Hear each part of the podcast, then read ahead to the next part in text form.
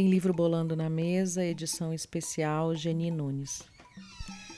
Descolonização do pensamento psicológico.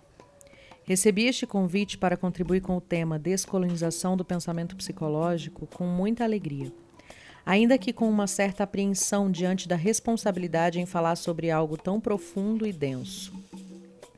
O tema desta edição são as novas práticas da psicologia na atualidade.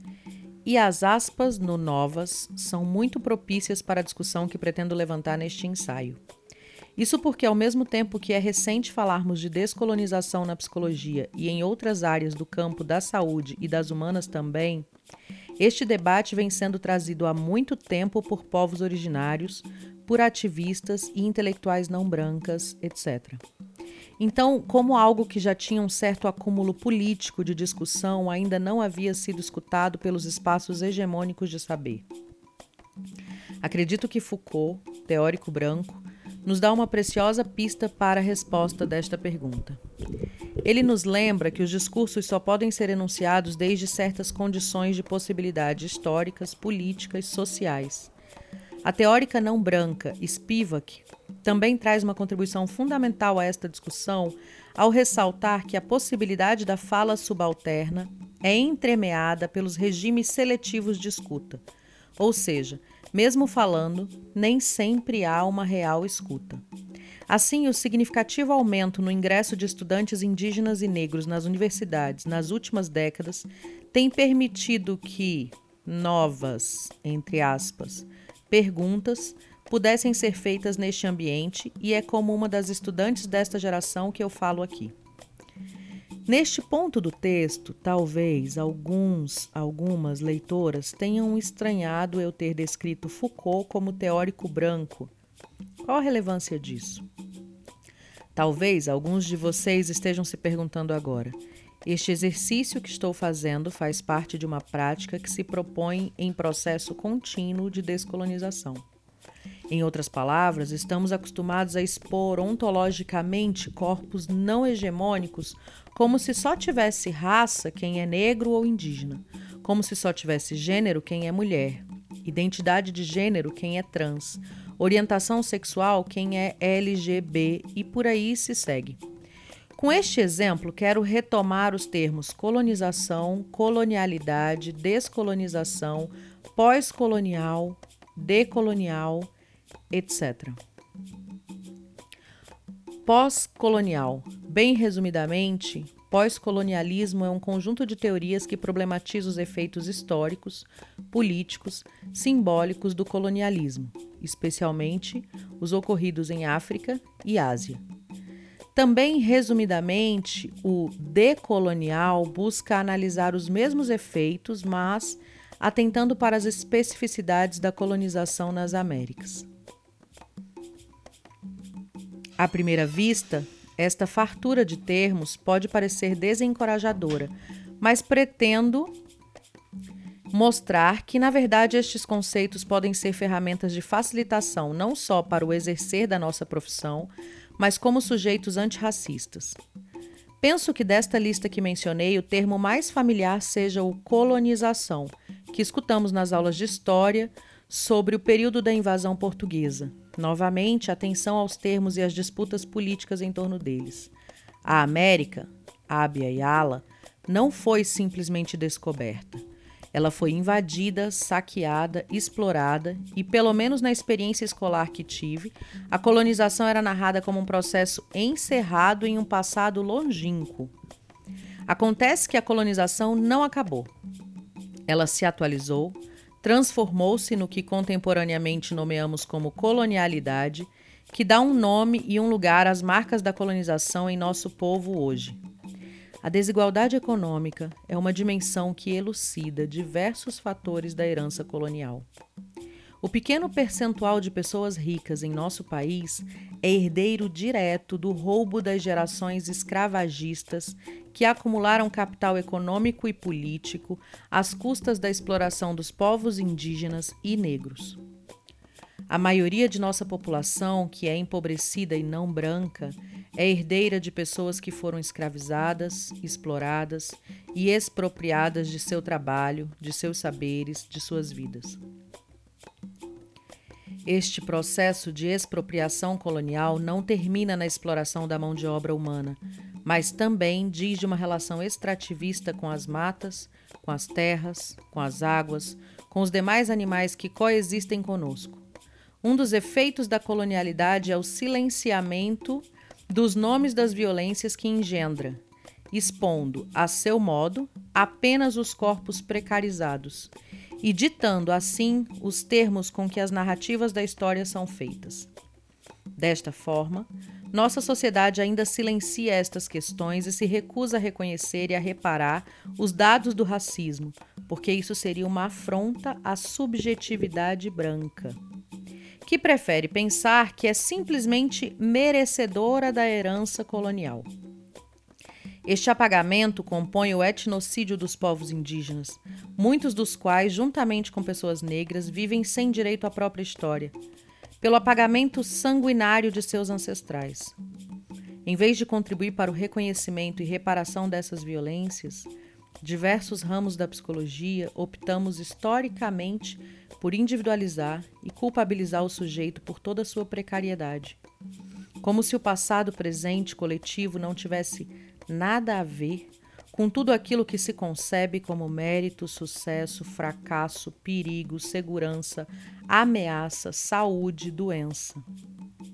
Se, do ponto de vista da clínica, compreendemos que a escuta da trajetória de vida importa para melhor acolhermos o sofrimento psíquico, por que, por vezes, não estendemos esse cuidado à trajetória psicossocial sobre a qual nosso país se construiu? Nesse sentido, pensar colonialidade implica reconhecer que a colonização não incidiu apenas sobre o território geográfico, mas também sobre nosso território corpo, em nossa forma de nos concebermos como sujeitos no mundo, em como nos relacionarmos conosco mesmos, com outros humanos e com todas as demais formas de existência. O teórico negro, psicanalista pós-colonial Fanon, realizou um trabalho fundamental sobre a dimensão subjetiva da colonização.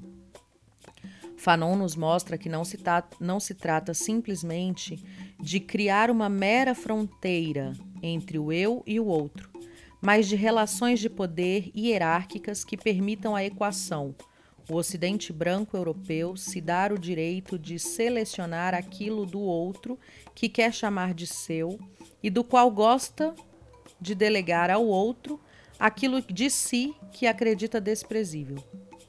Como este autor nos aponta, a colonização diz respeito a um processo de edição arbitrária de valores, de saberes, de vidas. Por ser uma edição, ela produz um empobrecimento simbólico não só daquele que vê como os demais, como seu outro, mas também de si mesmo. Tanto por isso que neste empobrecimento é muito frequente observarmos que a violência e o extermínio sejam a única ou a principal forma de lidar com as relações. Algo que pode ser nitidamente observado no feminicídio e nos genocídios do povo negro e indígena. Nestas edições coloniais, a ideia cristã do merecimento permeia a construção de legitimidade de uma série de violências estruturais em nosso país. Para a conciliação narcísica com o processo colonial, a branquitude, a cisgeneridade e a heteronorma buscam criar uma narrativa de duplo merecimento. Tanto o privilégio seria merecido por parte de alguns, quanto a violência seria merecida por parte de outros. Importante salientar que se trata desta forma de uma produção de verdade, que só é tida como tal porque a colonialidade é quem ditou suas regras. Um exemplo cotidiano. Se concebermos que arte boa e de verdade é aquela com características do período clássico europeu, necessariamente o passinho do funk ficaria fora deste conceito. Então, na descolonização do pensamento, esta é uma das perguntas fundamentais a nos fazermos. Estou valorando como bom, bonito, legítimo determinado grupo com base em critérios que consideram apenas certa hegemonia? porque, se sim, há aí uma severa interdição da nossa escuta. Retomando o tema deste ensaio, descolonizar o pensamento implica irmos além da divisão binária de mente e corpo, que teve e tem severos efeitos em nossas relações psicossociais. Historicamente, ao âmbito da mente, são associados grupos de pessoas como de homens cisgêneros, pessoas brancas, pessoas com educação formal. Já a dimensão do corpo são associadas mulheres, pessoas não brancas, LGBT, não escolarizadas.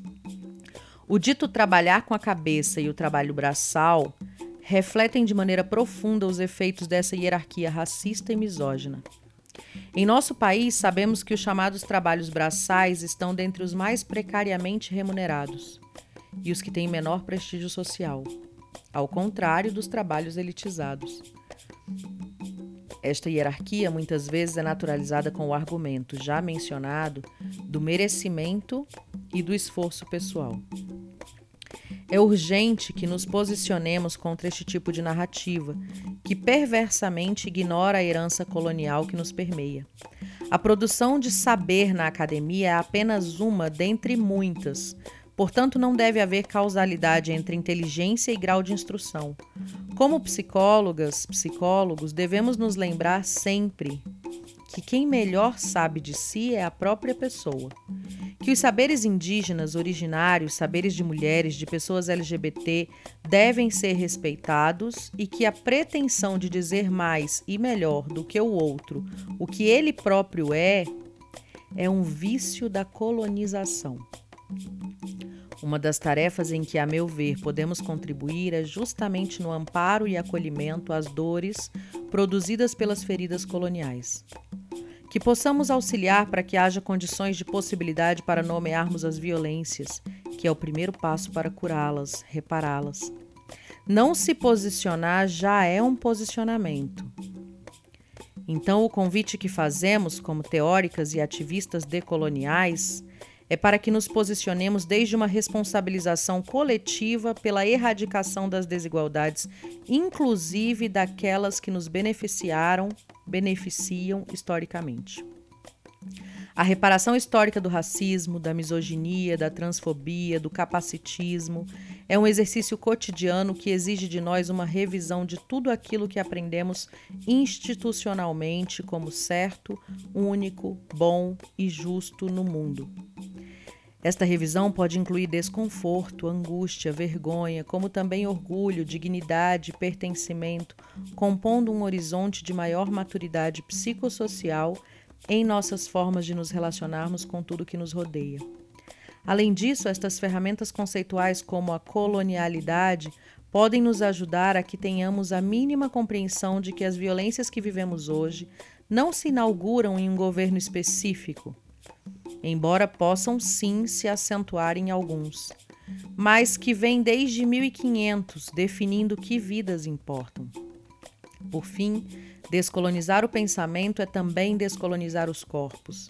É lembrar que os processos de subjetivação se constroem de maneira coletiva e histórica e que, portanto, em se tratando de feridas coletivas, as saídas para elas também devem buscar um horizonte de coletividade.